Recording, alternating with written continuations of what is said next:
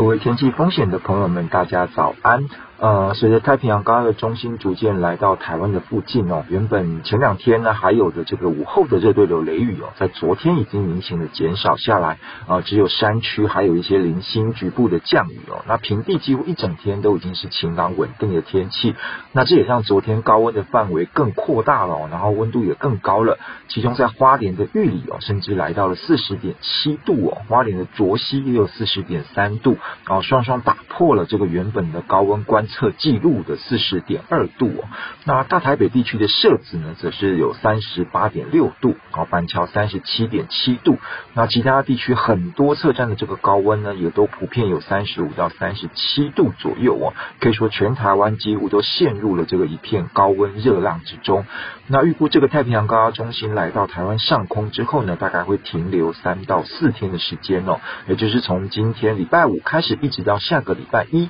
啊，都在台湾的附近，整个天气可以说是非常的稳定哦。那只有深山地区呢，到了午后才有可能会有一些零星降雨的机会哦。不过雨量跟范围都非常的有限哦。那平地呢，则是一整天都很晴朗哦，只有到中午过后才会有些云量的出来。那阳光可以说是非常的强哦，所以说呃，紫外线指数应该也都是一种破表的这个程度。那最大的重点呢，当然就是高温酷热。除了高压中心带来的沉降增温的作用之外，啊，底层的西风哦，会从大陆上带来这个高温的这个空气哦，那影响更大哦，让台湾附近呢可以说是形成了一个非常明显的这个暖区的中心哦。那各地的高温呢，普遍哦，大概都有机会来到三十六到三十七度哦，那局部地区甚至可以达到三十八到三十九度哦。气象局几乎是针对全台湾都发布了这个橙色的这个高温灯号那，代表说呢。气温是有机会达到三十六度以上，而且有可能会持续三天以上，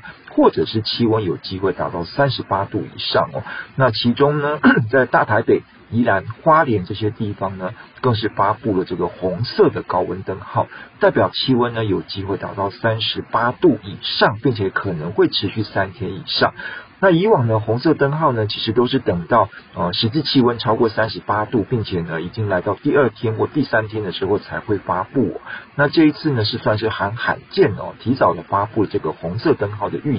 所以说未来几天这个高温的状况呢，真的是需要特别的注意哦。虽然说天气很好，适合安排这个假期的行程，但是看起来最好能够尽量避免这个户外的活动哦，尤其是小孩、老人还有户外工作者这三大族群哦，一定要特别的注意哦，做好准备哦，预防这个热伤害发生的情况。那预估呢，要等到下个礼拜二。太平洋高压的中心逐渐北抬哦，远离台湾的附近，整个高温的情况呢才会逐渐的缓解下来。那发生午后雷雨的这个机会呢也会提高。那接下来一直到月底之前哦，虽然看起来啊发生台风的可能性仍然不高啊，但是台湾附近会逐渐脱离这个高压区的范围哦，慢慢进入到一个相对啊气压比较低的这个范围里面。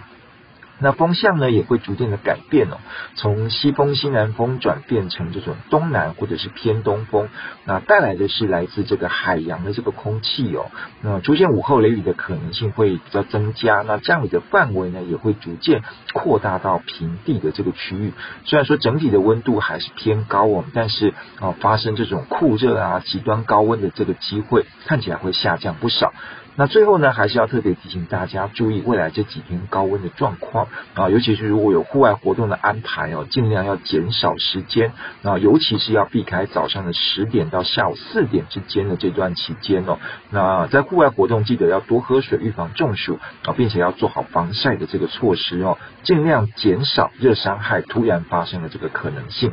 好，以上气象呢是由天气风险吴胜宇提供，谢谢大家。